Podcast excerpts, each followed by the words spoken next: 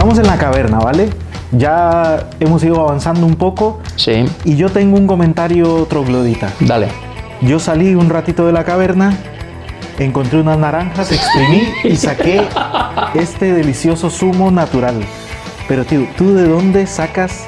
No voy a mencionar una marca, pero ¿de qué clavo oxidado o qué hiciste No. para sacar ese elixir negro? Mm, ese elixir viene de las profundidades de los árboles de Coca-Cola. No voy a decir marca, pero sí el árbol. El árbol tengo que nombrarlo. Yo, igual que tú exprimiste la naranja, yo exprimí una botella. Aquí está, este elixir. Que no se crean mis amigos de Latinoamérica que es vino, porque no, no me gusta.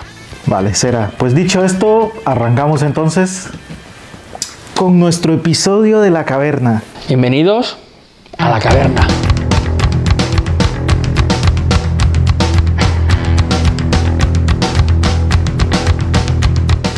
Trogloditas, ¿cómo estáis?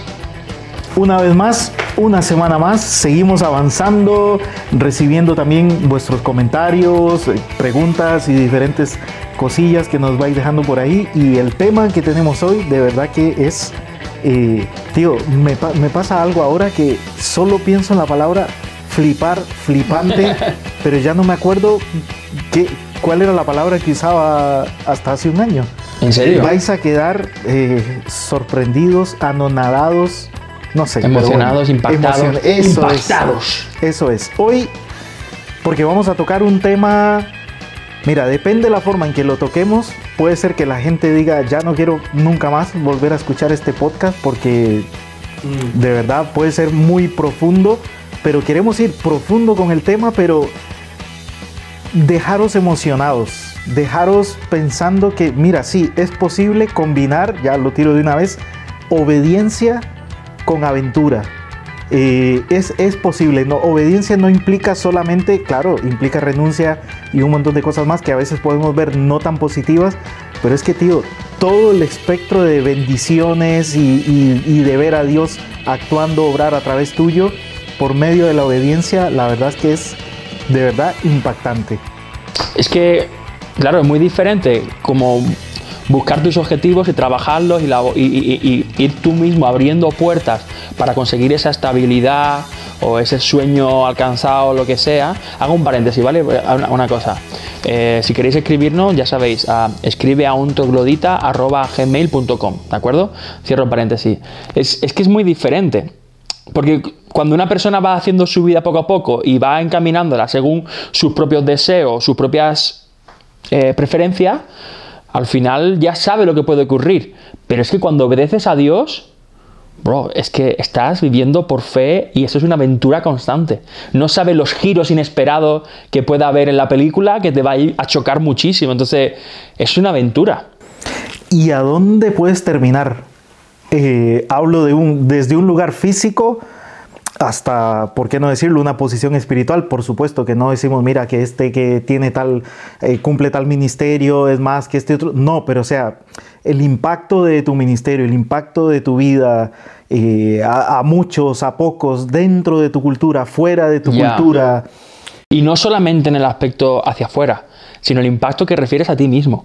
En el momento que estás obedeciendo a Dios, de repente encuentras el sentido de la vida mucho más realizado y mucho más... Bueno, no quiero, no quiero cerrar este capítulo así, ¿no?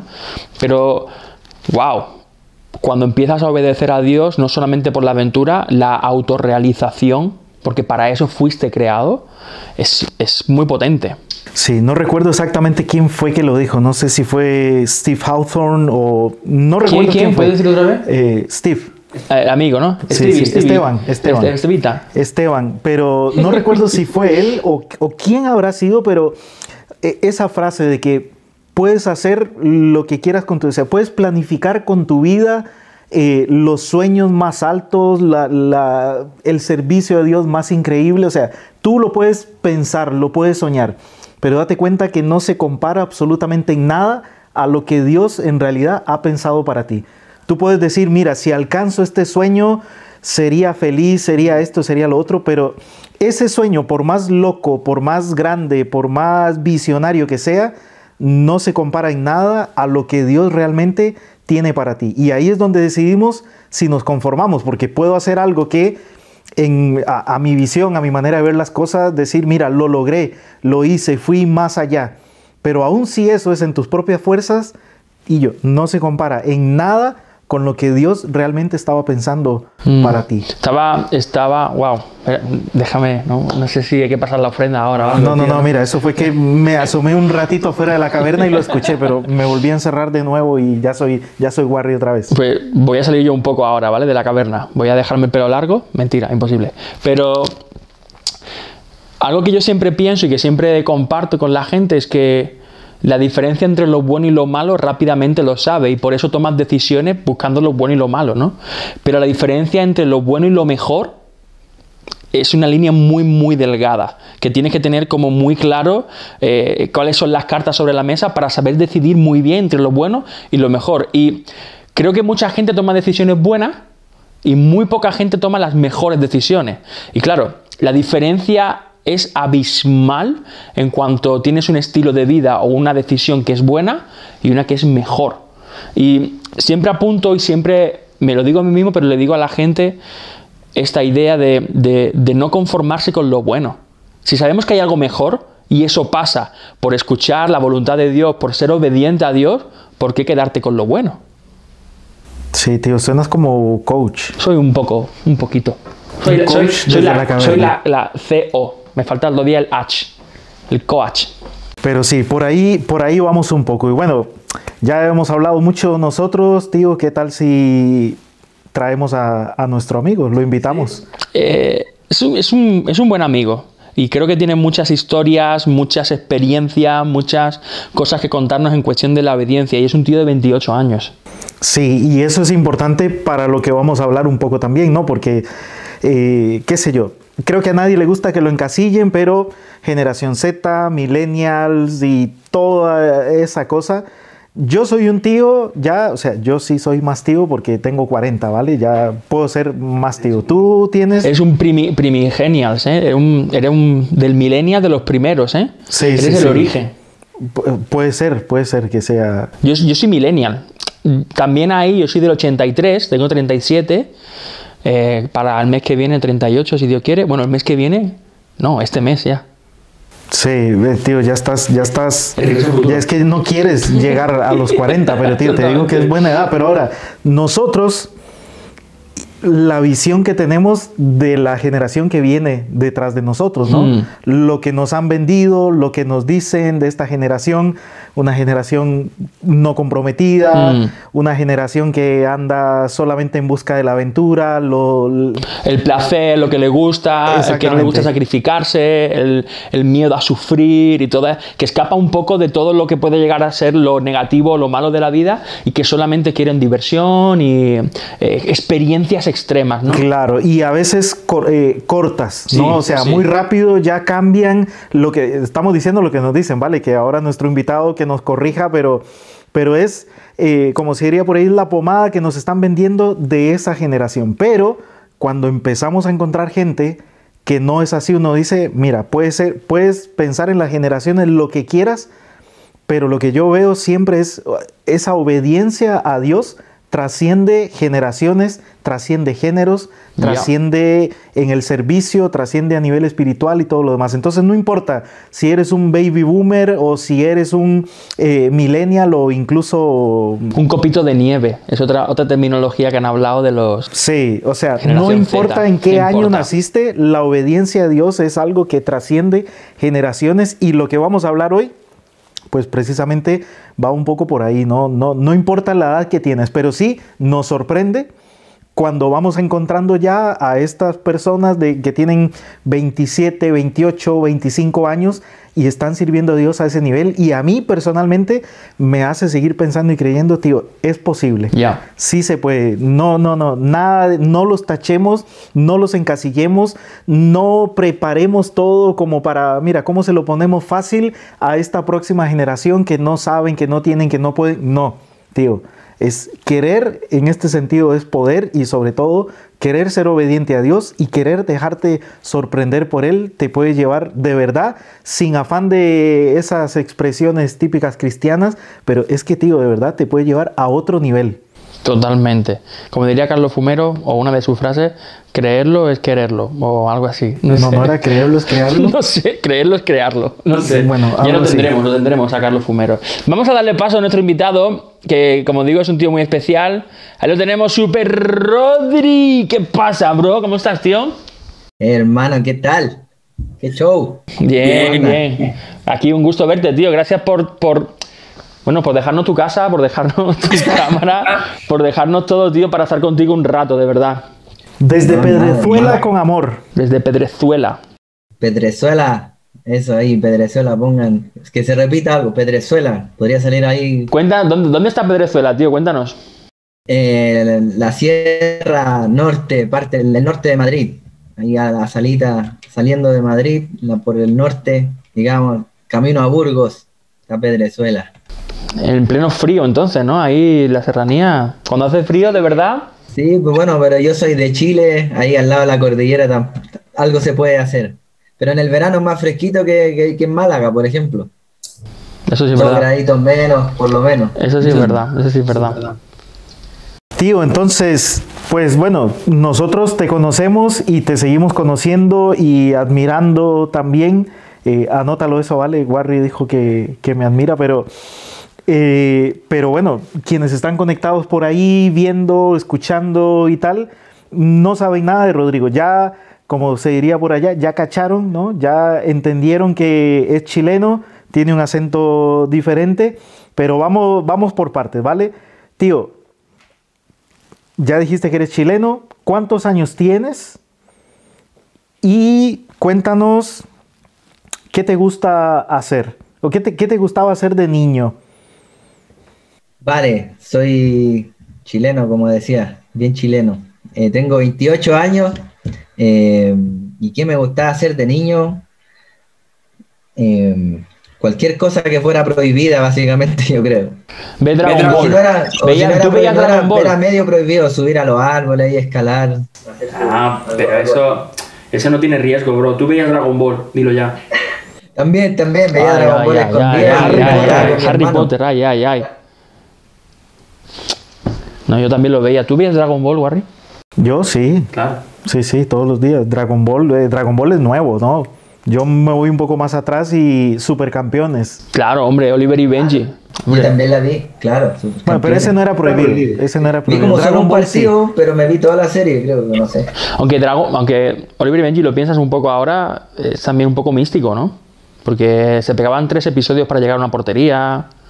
Sí, tío, lo que yo no sé, lo que yo no sé es de ese final supuesto. No, es mentira, es mentira. ¿Es mentira? Mira, es mentira. Yo soy fan número uno de Supercampeones y lo he visto todo. Vale, Todo. entonces no era que Oliver había No, perdido las piernas y. Es mentira. Esos son la gente gore. Ah, vale, No, no, vale. no, lo siento. Listo. Rodri, eh, y, y sí, 28 años de Chile. Tenemos una pregunta para ti que nuestro invitado de la semana pasada nos dejó. No sé si, Warri, tú la tienes por ahí. Sí, sí, yo lo tengo acá. Eh, eh, espero, espero que estés atento porque tienes que responder lo más rápido posible, ¿vale? y. Nada. Sí, sí, digo, no dije nada.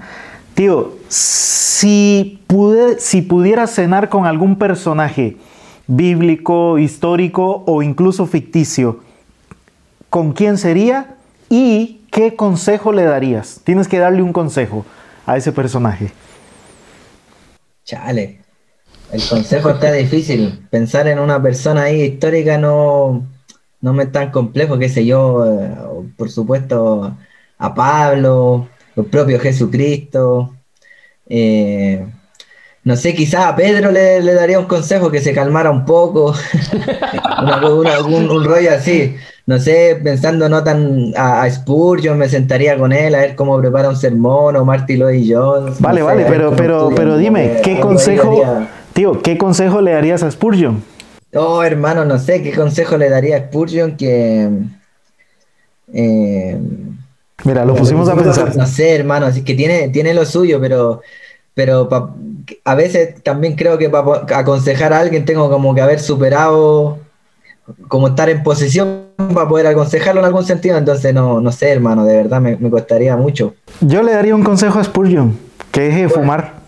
Mm, Yo le diría que deje de fumar. Ah, ya, vale, vale, sí, sí. Sí, no sé, ahí como eh, que deja hablar más a la esposa. Que hubiese escrito alguna biografía de la esposa, alguna cosa así, para saber cómo, cómo aguantaba. Yo creo que si llega a escribir algo diría todo en contra de su marido. No, no, sería, no sería interesante. O yo le diría a Spurgeon que nos dejara listas las frases para tuitear. Exactamente. Tío, déjanos, déjanos, déjanosla ya. Piensa si, pudiera viajar al pasado, eh, le llevaría una cámara para que hiciera un podcast, una cosa así. Imagínate el podcast de Spurgeon. Sí. No lo seguiría nadie, hazme caso. El príncipe, no, da igual.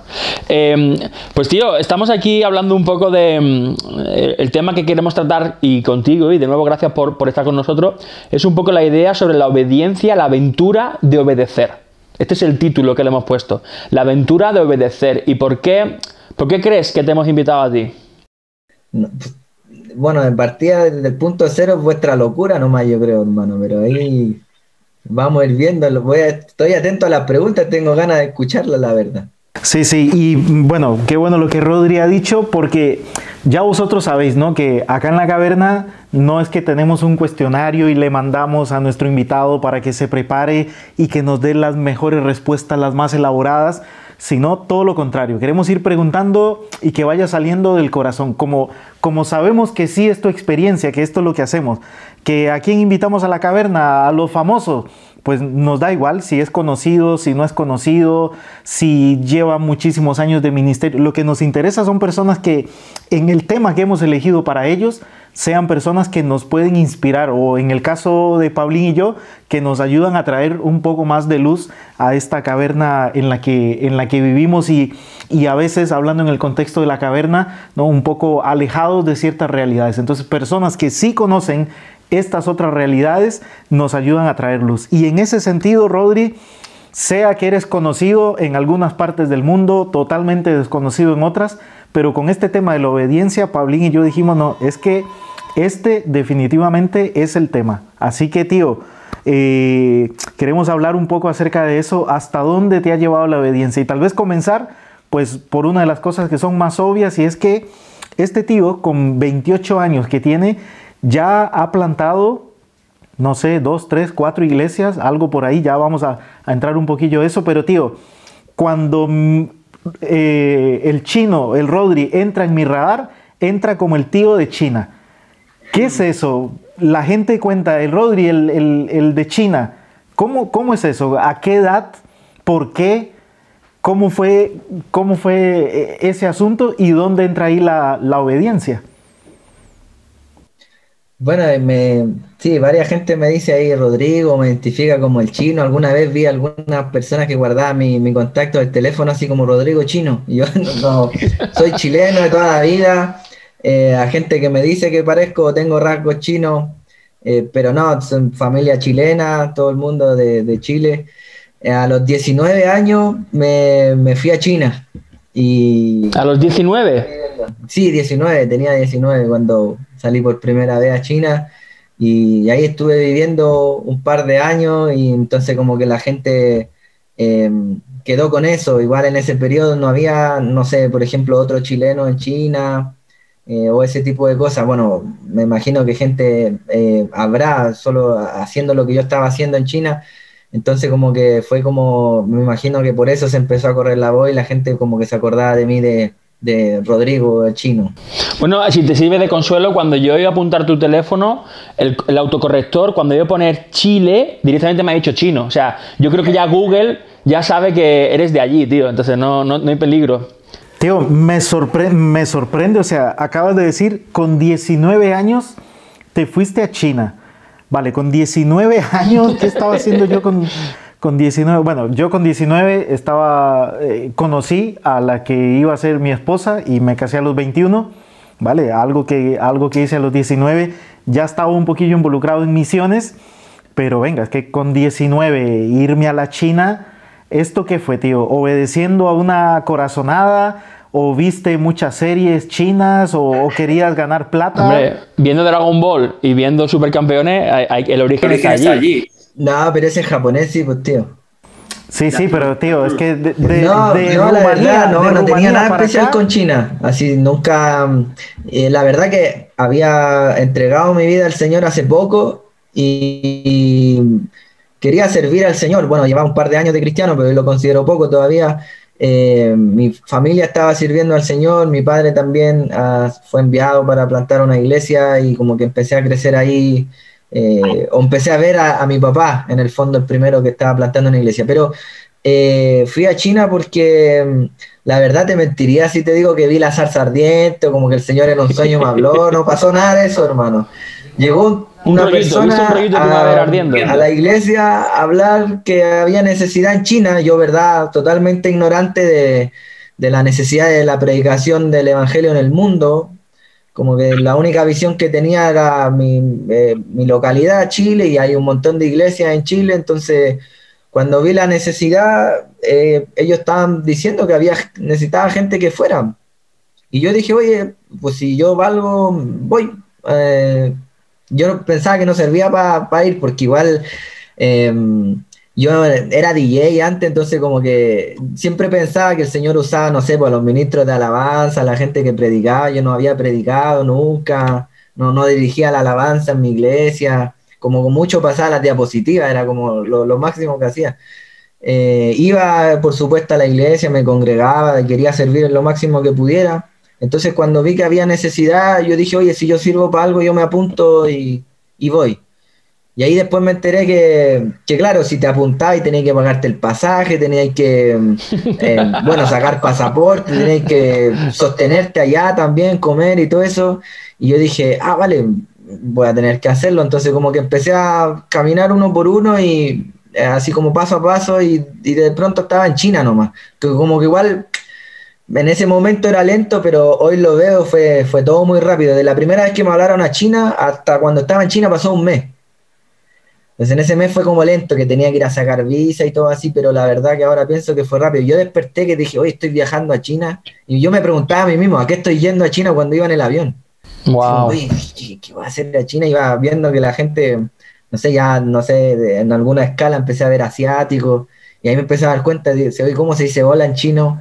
Yo no sabía cómo se dice gracias o nada de eso, entonces como que fui despertando a medida que iba pasando el asunto. O sea, tú en realidad fuiste un poco consciente de que ibas a China yendo a China. Claro, o sea, antes obviamente estaba en el proceso y quería ir a servir, pero, pero si me preguntáis qué podía ir a ofrecer, no tengo, no tengo idea, ¿sabes? No, iba como, mira, me pasó esto en el avión, al principio como que decía, oye, ¿qué voy a hacer a China? Señor, y, y, voy solo y como los, la típica de temores. El viaje dura dos días, ¿vale? De Chile a, China.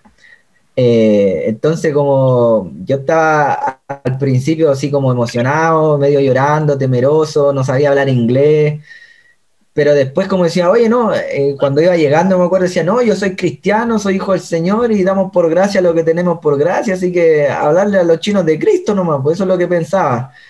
Y entonces como que llegué bien aleonado y después del primer mes de nuevo volví a tumbarme porque decía, oye, no sé, no sé decirle a alguien Dios te ama o Dios te bendiga, no, no, no sabía hablar, entonces como que me sentía súper inútil igual. Entonces fueron como varias emociones que fui viviendo en el, en el, proceso, pero, pero la verdad que fui porque había necesidad, mi iglesia estuvo de acuerdo que yo pudiera hacer un, un viaje misionero, me tuve que costear todo y fui como ahí paso a paso, yo igual pensaba que no me iban a dar las visas, eh, algún problema con la, con, no sé, había tenido, entonces como que ese era, siempre estaba lleno de temores, pero iba dando paso a paso y, de pronto llegué a China, ¿no? yo, creo, que, este, tío, este tío se dio cuenta de lo que se estaba metiendo cuando se subió al avión y escuchó a los chinos hablar en chino, porque en Latinoamérica uno todo lo que ve de China ya está traducido. Karate Kid, todo eso ya era en español. Pero ahora el tío ya empieza, oye, pero no hablan como el señor Miyagi, no hablan.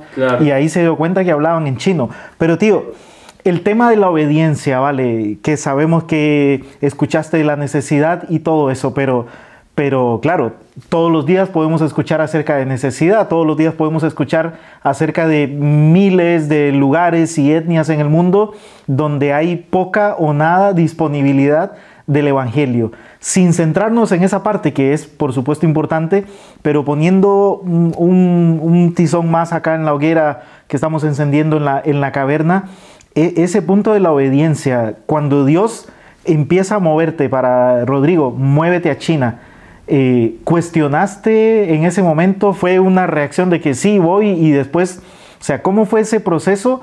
No por, por la plata, la visa y todo eso, sino con Dios. Sí, pues bueno, ahí yo creo que la gente que me motivó en el fondo, las personas que el Señor usó para hablarme, me decían, mira, em, me la dijo clara, si la necesidad es lo que te está moviendo, quédate encerrado en tu pieza porque somos necesitados de Cristo. Entonces, para mí siempre eso ha estado bien presente. Pero ah, eh, cuando el Señor empezó como a avivar, vamos a decir, como decimos técnicamente, bien, bien cristianoide, el fuego en mi interior, eh, yo decía, eh, como, oh Señor, quiero servirte. Eso era lo único que quería hacer. No sabía qué ni cómo, quería servirlo. Eh, entonces como que yo decía, vale, demuéstralo, que verdaderamente querís. O sea, no, eh, yo no voy mucho con ese, yo personalmente no soy una persona muy expresiva a la hora de adorar y que levanta las manos y se emociona, aunque sí soy bien llorón, qué sé yo, pero como que yo decía, ya, pues vale, si queréis servir, sirve. Entonces, el que sirve, sirve en cualquier cancha. Yo estaba sirviendo en mi iglesia local y si me dicen que había necesidad en otro lado, da lo mismo si fuera ahí en Chile o en China, había que servir. Pues entonces dijeron que había necesidad en China. Vale, yo dije, ¿valgo para algo?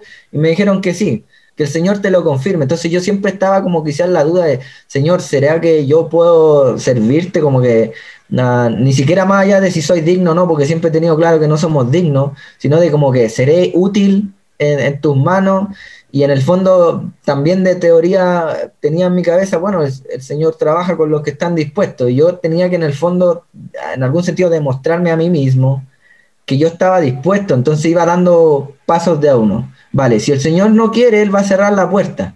Pero si el Señor la abre, no hay nadie que la cierre, pues, ni yo mismo. Entonces, eh, como que iba, iba paso a paso y vi que el Señor fue haciendo, bueno, se me viene el versículo este, lámparas a mis pies, tu palabra alumera mi caminar. Eh, quiero tomar más que el sentido literal del versículo, eh, el sentido de ah, el Señor va haciendo nuestros caminos, Él va allanando nuestros pasos. Entonces fue como paso uno, ¿vale? No sé qué viene después, pero después se me iluminaba a dónde tenía que pisar después. Y así fue uno por uno y fui pisando donde el Señor fue marcando, básicamente. Pero, Rodri, déjame hacerte una pregunta.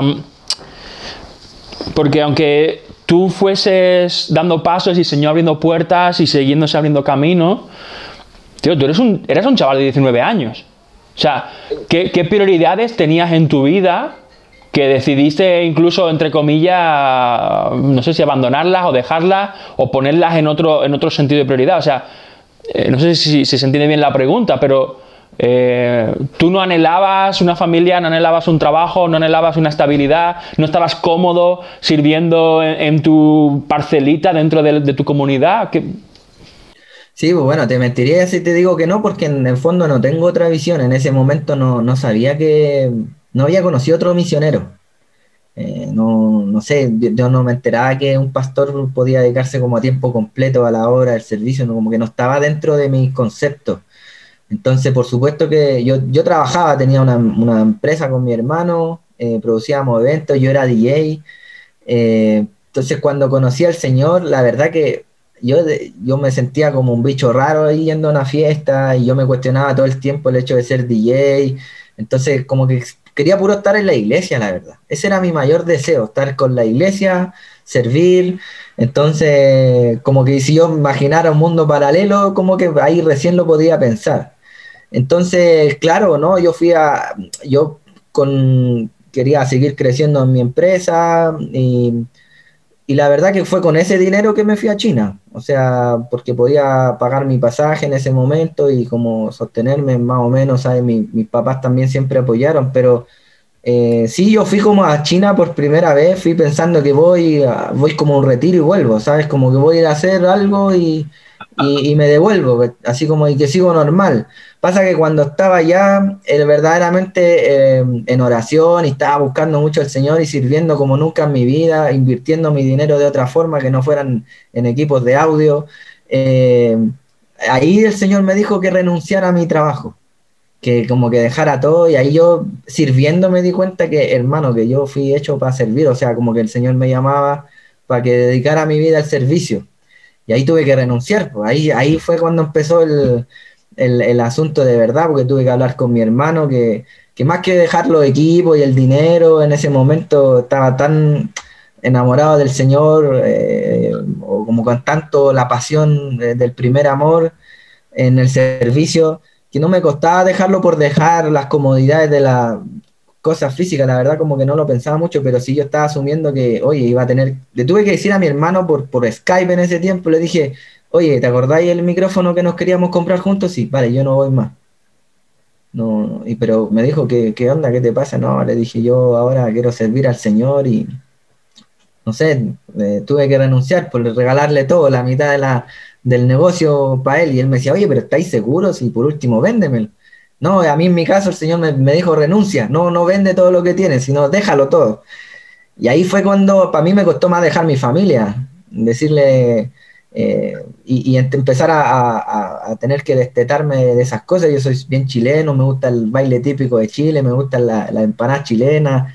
Entonces como que empezar a, asumirme que no estaba yendo de paso a China, sino que, hermano, ahí va, ahí me puso el Señor y ahí tenía que pensar a, plazo largo, ¿sabes? Sí, me llama... El, mayor conflicto en mi interior. Me llama mucho la atención, eh, Paulín, Rodri, eh, cómo va relacionado la obediencia con la fe, ¿vale? Y creo que muchas veces, o a nuestros jóvenes, eh, y ahora me pongo también en la posición de alguien que sirve a la juventud, creo que a veces somos muy buenos para hablarles de, la, de las demandas, de la obediencia, no, mira, sé obediente, sé obediente, pero a veces no lo asociamos con fe y me llama muchísimo la atención y no dejaba de pensar, recién que estabas hablando, eh, pensaba en Abraham, ¿no? Eh, tú te fuiste a China eh, sin tener el panorama completo, simplemente obedeciendo, mira, Dios me ha dicho esto y voy a empezar a moverme. Eh, Abraham sale de, de, Ur, ¿no? Y, Dios le dice, a la tierra que te mostraré.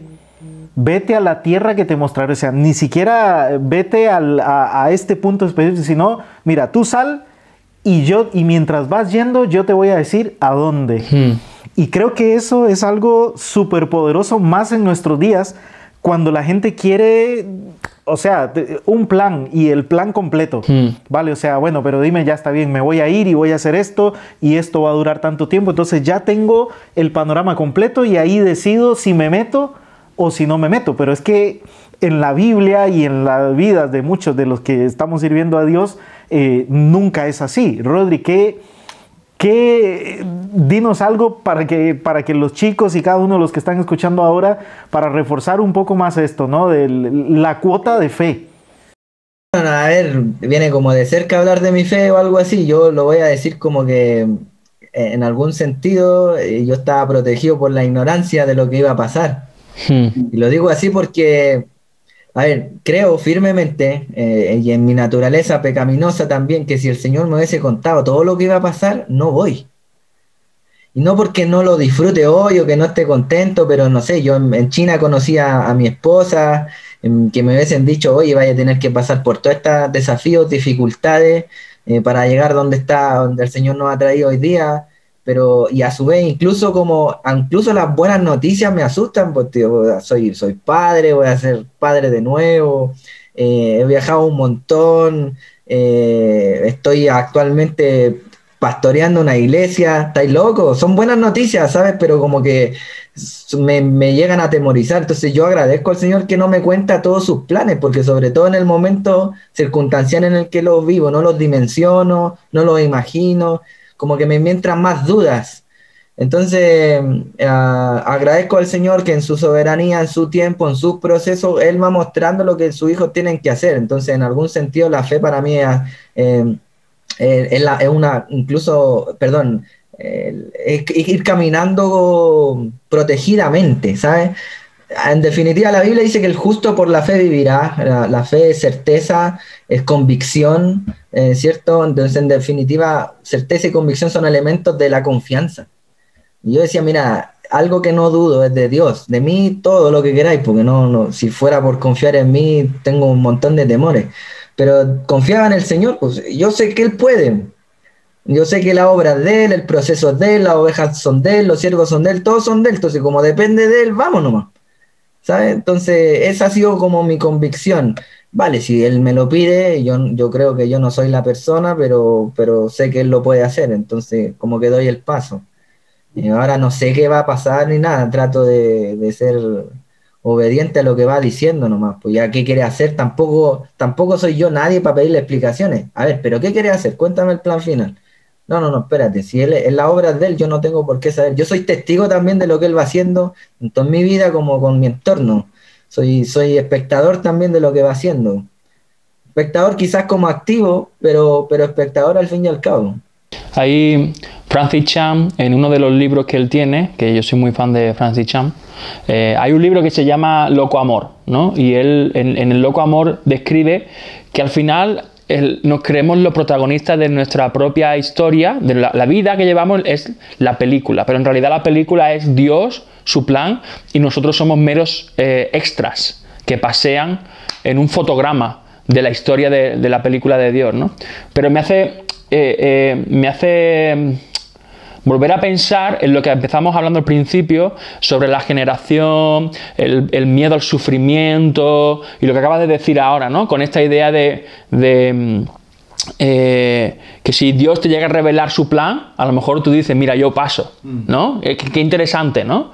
Porque, y decías desde, desde tu eh, perspectiva pecaminosa, ¿no? Pero en realidad yo creo que, creo que pensaría igual, porque en realidad ninguno estamos queriendo sufrir, ¿no?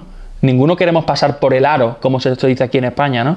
Todos queremos tener una vida cómoda, ah, gustosa, muy, muy tranquila, muy, muy cercana, muy bien, sin pasar por desiertos, sin vivir por desierto.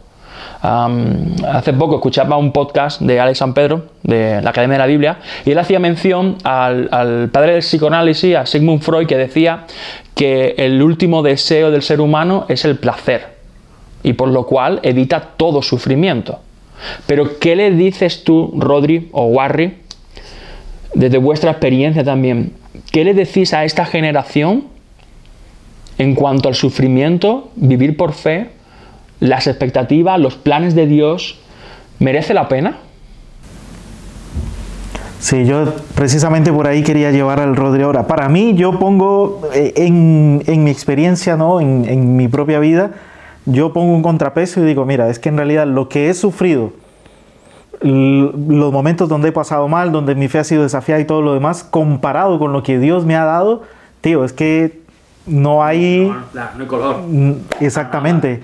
Rodri, porque queremos hablar un poco también, ya algunas luces nos has dado de, lo que Dios ha hecho, ¿no? De esas cosas increíbles y buenas, pero si podemos regresar solo un poquito y rápidamente, cuéntanos tal vez tus tres renuncias más grandes, ¿vale? Porque no queremos eh, hacer de esto un podcast donde, ah, mira, pura bendición, jubileo, prosperado, bendecido, en victoria. Las aventuras tienen su desafío negativo, ¿no? exactamente, entonces ya vamos a ir a esa otra parte, pero recuérdanos, porque algunas has mencionado, pero ¿o qué se te viene a la mente? Tres cosas que has definitivamente tenido que sacrificar yendo en pos o, o siguiendo a Dios en obediencia. Vale, antes de entrarle ahí, voy a, se me viene mucho a la mente Santiago capítulo 1, bueno, y Pedro también en el capítulo 1, de Santiago dice, tened por sumo gozo cuando os halléis en diversas pruebas, sabiendo que la prueba de vuestra fe produce paciencia. bueno, más tenga la paciencia sobra completa para que seáis perfectos y cabales sin que falte cosa alguna. Pedro dice que así como el oro para ser pulido, debe pasar por fuego, así también nuestra fe. Eh, aunque sufráis por un periodo de tiempo, hermano, esto es necesario para, para eh, el Señor. El Señor trabaja. Eh, no sé, pienso así, como este versículo, el Padre que ama corrige, y la corrección no, no nos duele, pues tiene eh, la, corrección, el llamado de atención, yo lo veo cuando corrijo a mi hijo, él llora y sufre, y a mí me, parte el alma verlo sufrir en algún sentido, pero lo hago por su bien, en una muestra de amor para, su vida. También creo que el Señor nos permite eso, o fracaso, o caída, para mostrarnos también uh, su consuelo, para mostrarnos también, ¿cierto?, eh, su amor incondicional, varias cosas.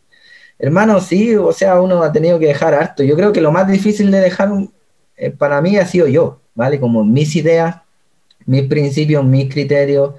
eh, y suena, por supuesto, esto también tiene que ver con la conmovisión o las doctrinas, los preceptos del Señor, pero, pero también carnalmente, el, no sé, pues, yo quiero vivir aquí, o quiero hacer esto acá, o en estos plazos, ¿sabes? Como estipular mi, mi como que yo no puedo hacer mi propia agenda, ¿sabes? Eso para mí es, una, es difícil porque tengo la tendencia a querer controlar todo, aunque parezca ilógico no vivo así, pero es una lucha constante.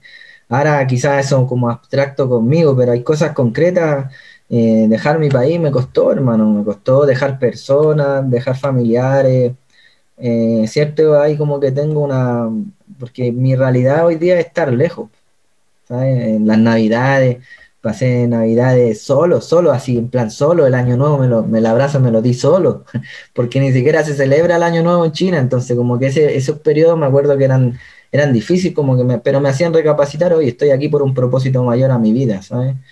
Actualmente, por ejemplo, eh, mi hijo tiene más de un año, em, viene en camino otro, y mis papás todavía no conocen a su nieto, ¿sabes? Como que, o igual ahí digo, quisiera tener esa oportunidad a veces de, que jueguen con él, que lo salud, que lo vuelan, ¿sabes? A mí como que me gusta hablar a mi hijo em, esas cosas tan, tan duras, pero bueno, uno está aquí eh, y es necesario el sacrificio también para la predicación responsable del Evangelio y hay que seguir para adelante, no hermano, el Señor en su momento lo dará, yo confío confío en la eternidad, brother. Si la victoria del cristiano no está en la tierra, está en la eternidad yo ya sé el final de la película y mis padres también creo que conocen al Señor, eh, tengo, tengo testimonio de, su fe, por lo tanto creo que van a estar conmigo en el cielo, pretendo que mi hijo también, así que ahí eternamente disfrutaremos, pero ahora, ahora estamos aquí para servir, glorificar al Señor, serle obediente.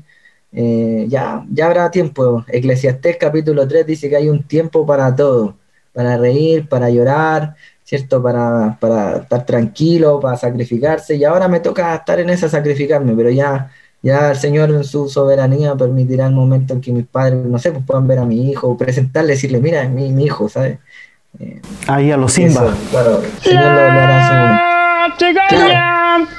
Exactamente, exactamente. No sé, esa, por ejemplo, una, pero hay, hay otras tantas, hay otras tantas, uno pasa por periodos, eh, o que se muera alguien y no pudiste despedirte, Sí, tío, estaba pensando para, para, irnos acercando un poquito al final, pero eh, claro, por un lado, bueno, Rodri, 19 años, no sabe chino, no sabe mucho lo que va a ir a hacer, más Dios le permite estar allá, compartir el Evangelio, sumarse a hacer tantas cosas tan buenas. Llega un momento donde, se, donde termina el periodo en China y pues algunos dirían, pues mira, Dios, ya ya te obedecí, ya hice lo que querías que hiciera, mira todo lo que me sacrifiqué, mira todo lo que rendí, mira todo lo que renuncié, ahora Señor ya es como, mira, ya fui, ya te hice el servicio, ahora ya déjame en paz. Pero terminas en España, pero tampoco es que te vas a meter a una iglesia donde ya está todo armado y todo lindo, sino que, tío, es como quieres, quieres más guerra, ¿no? Y ahora Hermano, que hay mucha, mucha hay mucho que compartir, mucho que aprender y yo creo que el servicio también nos santifica a nosotros. Yo no creo que el Señor haya terminado su obra en mí como para decirle, ya listo, la hice. No, no pasa nada todavía, no llega el día de Cristo, ¿sabes? Eh, estoy, sí, sirviendo, bueno, a mi iglesia madre aquí en la, iglesia de mi esposa, mi esposa es, oriunda de acá, ¿vale? Eh, la iglesia madre nuestra nos ha mandado un pueblito, ellos reconocen también el llamado de nuestras vidas de, plantación de iglesias lugares no alcanzados, así que nos mandaron para un pueblito donde no había iglesia, donde ellos estaban orando mucho tiempo. Y de aquí partimos hace un poquito más de un año, eh, por gracia del Señor, eh, la iglesia y, y también, hermanos, que no venirme es perderme la, un montón de historias que están pasando. Yo voy a la iglesia, es algo súper animado, viendo gente confesando al Señor, eh, pidiendo perdón por sus pecados, teniendo hambre y sed de justicia, queriendo predicar el Evangelio. Entonces yo digo, no, brother, tengo, estoy todavía joven y hasta viejito, yo ojalá me muriera predicando el Evangelio, no sé, como la, muerte idílica. Eh, eh, hay mucho que hacer todavía como para para decir eh, ya hasta aquí. Y, yo de verdad creo que hay mucho que hacer en mi corazón. Suena como falsa humildad, hermano, pero, pero es que firmemente el Señor, mientras estamos ah, sirviendo, nos muestra. Mientras tú limpias a otro, el Señor te dice, mira, así te limpio yo, ¿sabes? Eh, mientras tú sirves a otro, pienso cómo el Señor nos sirvió supremamente a nosotros. Entonces, una forma también de, de, caminar el Evangelio. Yo, el Hijo del Hombre no vino a ser servido, sino que vino a servir. Y yo creo que, que, hay mucho que hacer todavía como para, como para jubilarte. Yo no, no creo que, no, no, sé, ahora mismo no pienso en eso de la jubilación. He tenido hermanos que se jubilan y siguen sirviendo y es que está por encima nuestro, ¿sabes? Como que no está por, no estoy cumpliendo un contrato de partida, no tengo contrato alguno, ¿sabes? Entonces no... Eh, y, hasta lo último, brother. Eso es el concepto. Que, mm, así por, por, concluir un poco, Rodri, em, ¿cuáles son las, las, cosas, dos cosas, tres cosas que le dirías a un joven de entre 18 o 30 años en cuanto a la aventura de la obediencia?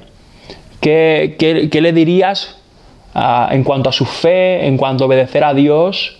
Este es tu tiempo para, dar un, speech, un resumen en cuanto a eh, lo que ha sido para ti y, lo que quieras dejar. Dejar una inscripción en la caverna para la posteridad.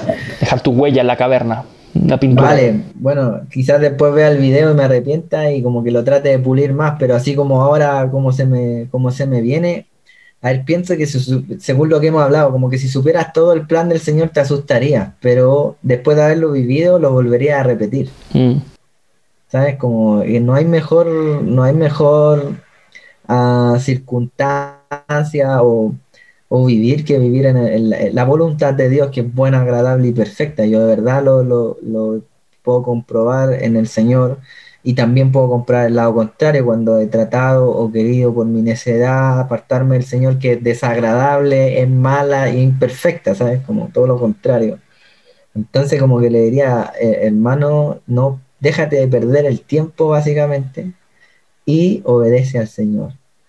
El Señor no, no, hay como ganarle, ¿sabes? No, no es como torcer su voluntad eh, perfecta en ese sentido. Entonces, Mejor no perdamos el tiempo. Yo oro mucho y quisiera compartir esa oración. Señor, ayúdame a aprender sin dolor. O sea, ayúdame a ser obediente rapidito. Eh, eh, que, que, aprenda que tengo que seguirte sin, sin pasar por, por, la, por el sufrimiento. Ahora, si el sufrimiento me va a hacer obedecerte, pues gloria a Dios, ¿sabes? Como que eso pienso así rapidito, hermano. Que sigan al Señor, que es lo mejor yo conocí mi esposa y lo mejor de mi vida, mi hijo, y, servir al Señor tiene un gozo, es un sacrificio constante. El que quiera servir al Señor necesita sacrificio y santidad, y eso es una lucha íntima, constante, pero posible en Cristo, porque Él es el que pone el deseo y la ejecución para la gloria de Él, para el beneplácito de Él, como dice Filipenses. Así que es como el, como el Salmo 37.4 que es bien conocido. Deleítate en el Señor y Él concederá las peticiones de tu corazón, ¿cierto? Entonces el asunto está en deleitarnos en el Señor. Esa, esa es la cosa. Yo me deleito viendo lo que el Señor hace en mi vida y en la vida de otros. Y, o cuando escucho el comentario, oh, yo aprendí esto de, algo que dijiste, y yo dije, hermano, ¿cuándo dije eso? Yo, ¿sabes? Repítamelo, ¿sabes? Como que también quiero aprenderlo. Eso, no, no hay otra mejor vida plena la, vida en abundancia está en Cristo Jesús, solo en Él, no en mis planes. Por lo tanto, no hay más que rendirse a Cristo Jesús y parte de rendirse a Cristo Jesús también es, o el tomar la cruz es seguir sus pasos, así que Sí, no, hay otro mejor consejo, creo yo. No, nada, no, estaba pensando esto, lo que dice Rodri, claro, nosotros nos deleitamos en Dios y, y son tantos regalos, tantas sorpresas, una, una vida como yo mismo no la hubiese podido imaginar. O sea, yo, qué sé yo, volviendo a la frase que decía al principio, cuando a mí de niño me preguntaban qué quería hacer, para mí lo máximo, claro, entiéndase que mi primer computador lo vi, eh, lo toqué cuando tenía 11 años, ¿vale? En la escuela. A los 11 años por primera vez. Entonces, eso fue emocionante. Entonces, a mí me preguntan qué quería hacer. Yo decía, no, tiene que ser algo donde haya un computador, porque eso era lo wow. En MS2, ¿no? sí, sí, sí. Y yo decía, trabajar en computación bancaria. Yo decía, uy, trabajar en un banco, tener plata y usar un aparato de estos, eso era como mi, mi sueño más, más loco del mundo. Pero lo que Dios me ha permitido, claro, yo me he deleitado en él, pero pensaba ahora, viéndolo del otro lado, cómo se deleita Dios al ver que sus hijos lo obedecen. Ya. Cómo en medio de cuando Dios nos está viendo a cada uno ahí donde estamos, eh, imagínate cómo Dios puede ver y decir, mira, este, cuánto deleite me provoca, mira cómo, mira cómo obedece mi ley, mira cómo me busca, mira cómo, cómo me pregunta, pero a la vez con cuántos otros Dios está diciendo, uy, mira, otra vez, no, mira este, no, no, no, no, no, no. ¿Cómo se deleita Dios cuando realmente nosotros le obedecemos? Cuando alguien no le cuestiona, cuando Dios te dice tal cosa, sí Señor, aquí, aquí estoy. Y creo que lo que Rodrigo nos ha compartido es súper, súper valioso, porque al principio decíamos también, no, mira, vamos a hablar de un tema que no sé si os va a gustar mucho, porque ¿quién quiere que hablemos de obediencia? Y más cuando hablamos de obediencia a Dios, que ya todos, ah, renuncia, ah, sacrificio, ah, no Normas, voluntad. tradiciones, ah, un montón de. Pero mira reglas. esto que tenemos aquí, esto digo, Esta tele. este ejemplo, Ah. no esta persona, pero mira, tío, eh, China, aprender un- uno de los idiomas, eh, mira, no, no podemos pasar de este podcast sin que digas algo en chino, ¿vale? Así, di algo en chino, pero que si hay algún chino, por favor, conectado, que, que nos diga si está bien lo que, lo que dijo. Vale, Rod, tienes que decir algo en Vale, chino. para un chino ahí. 我要告诉你，真的，真的，上帝是真的，他爱你非常很多。啊、所以啊、在这里西班牙，我要告诉你，如果我可以说普通话，是因为上帝是真的，他爱你，祝福你，再见。 Chin chin, chin chin, ha dicho, se acabó. Chin Chin, Chin Chin, Chichen. Itza, Chechenia, eh, Chicha. No, le estaba diciendo, dije, eh, vale, le hablo en chino. eh, quiero decirte que Dios te ama mucho, que es verdadero y que si yo ah, puedo hablar chino es porque Dios existe. Básicamente, eso dije. Y que, lo, que, que Dios te bendiga. Y bueno, y para terminar mi comentario, seguir con la aventura, estar en España ahora de nuevo, otro país que no es el suyo, y tener la posibilidad de, tío, llevar, poner la iglesia de Jesucristo, ¿no? Que como él dice, otras personas venían orando, pero al final de cuentas, con tu esposa eres la persona que Dios está usando ahora para, para liderar esto.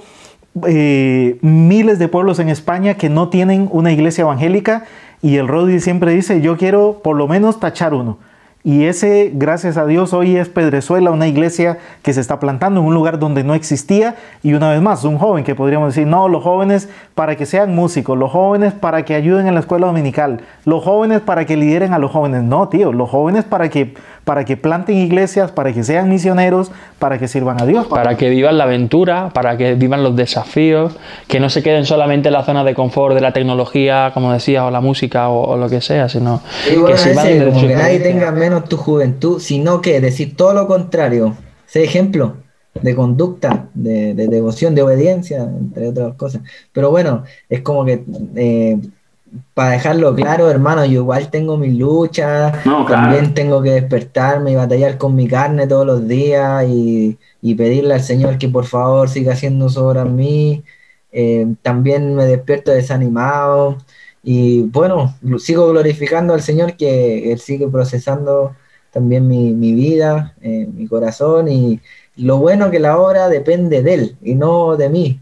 Por lo tanto, sabe que Él será fiel en completarla. Así que hay que ir para adelante nomás. Rodri, gracias, bro. Gracias por tu tiempo, por compartir este rato, por dejarnos escucharte un poco de tu experiencia en la obediencia. Y me ha salido un pareado sin haberlo preparado. Ha sido dos, ¿vale? Eh, En Latinoamérica diríamos, me salió en verso sin mucho esfuerzo. pero gracias, bro. Estamos ahí en contacto y, y gracias por ser parte de, de ese poco de luz que ha dejado entrar en la caverna, tío. Gloria al Señor. Bendiciones, hermanos, que les vaya bien y el Señor los lleve donde, donde Él quiera. Gracias, tío. Estamos hablando. Un abrazo fuerte. Flipante, tío. No, es- aquí hay mucha carne para cortar y, Sí. y degustarla tranquilamente. Cada programa es para hacer una serie de seis de cada programa. Pero la verdad, increíble. Su edad, su convicción, su pasión y a dónde la obediencia lo ha terminado de llevar, ni en sus sueños más locos. No. Y, y- y lo que tú estabas diciendo antes incluso, ¿no? Eh, la oportunidad de, experimentar. O sea, nosotros somos deudores del servicio de Rodri. O sea, no es, no es solamente de hablar, sino que el corazón lo demuestra eh, en mucho, de muchas maneras, ¿no? Y- pero es muy interesante ver la aventura de la obediencia desde el punto de vista de cómo Dios se deleita, ¿no? porque es algo recíproco, es algo que disfruta y que creo que nosotros muchas veces no lo valoramos y que a pesar de que queremos ser obedientes y vamos a- obedeciendo en la medida de lo posible, también nos equivocamos y nos caemos. Dios nos hace disfrutar de su gracia, ¿no? Yo, yo soy un, ¿cómo se dice? Como un disfrutón de la gracia de Dios, sobre todo en la obediencia, porque entonces puedo ver las cosas desde otra perspectiva y entender esa gracia de una manera mucho más cercana y masticable o tangible que si simplemente vivo sobre la gracia cuando desobedezco. ¿Sabes qué te quiero decir? Sí, sí, sí. A lo mejor me estoy liando mucho, no sé. No, no, no. Yo quiero cerrar diciendo una de las cosas que me inspiran eh, del Rodri y muchos otros es que, tío, hay tanta gente, hoy ya mismo, hay tantos jóvenes que estarán viendo esto, que estarán escuchando, que tienen en este instante eh, más edad que Rodri, mm, son más maduros que lo que él era, tienen más recursos, más estudios. eh, más altos. más guapos, o sea, tienen, le pegan, como diríamos por allá, mil patadas a lo que el Rodri tenía con 19 años. Y mira lo que ha hecho Dios en una persona que se dispone. ¿Qué tal si te dispones tú? Que tienes mucho más tal vez de lo que ya tenía él, o tal vez tienes lo mismo o tienes menos. Y es que no se trata de nosotros. Se trata de cuando nos disponemos a obedecerle a Él lo que Él puede hacer con nosotros, ni en nuestros mejores sueños. Para mí, para poner un punto ahí en la I que has dicho ya, tiene que ver con en lo poco has sido fiel, en lo mucho te pondré. Cuando Dios, después de dar lo poquito o lo mucho que tengamos a su servicio, Él lo multiplicará hacia nosotros, pero sobre todo hacia su plan. Y que venga Él después y nos diga qué hiciste y tú le digas, di, Señor, lo di todo. Lo di todo por ti. ¡Wow!